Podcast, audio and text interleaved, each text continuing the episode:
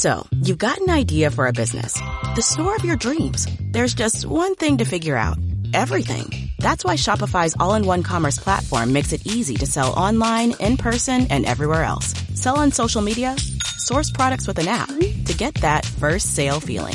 It's the only solution that gives you everything you need to sell everywhere you want. So when you're ready to bring your idea to life, power it up with Shopify. Sign up for a $1 per month trial period at shopify.com slash listen.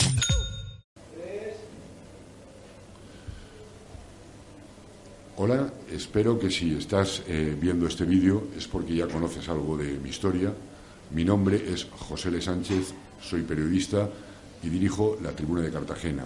Y a partir del día 1 de julio dirigiré el nuevo periódico que se llamará La Tribuna de España.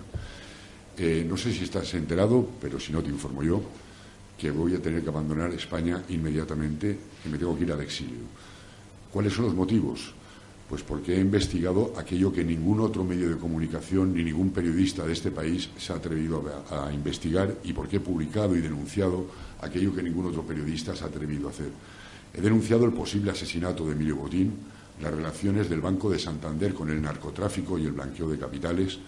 He denunciado la mafia eh, bancaria, las estafas que están realizando he denunciado la trama de pederastia en San Sebastián, poniendo nombre y apellidos a políticos y fiscales que están involucrados en la captación de niñas de 11 años que son violadas y cuyos vídeos pueden verse en Internet.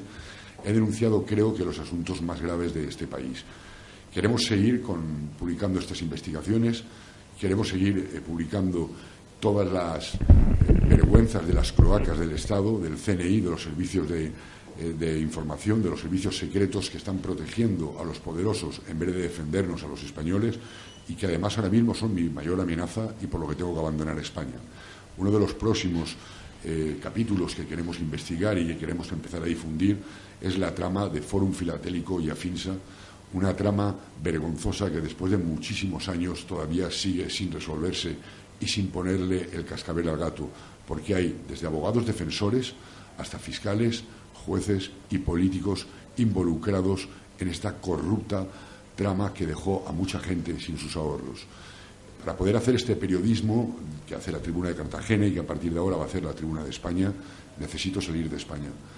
Eh, jamás hemos cobrado, jamás he cobrado por publicar una información, jamás lo haré, jamás me he arrodillado ante nadie que no sea ante Dios.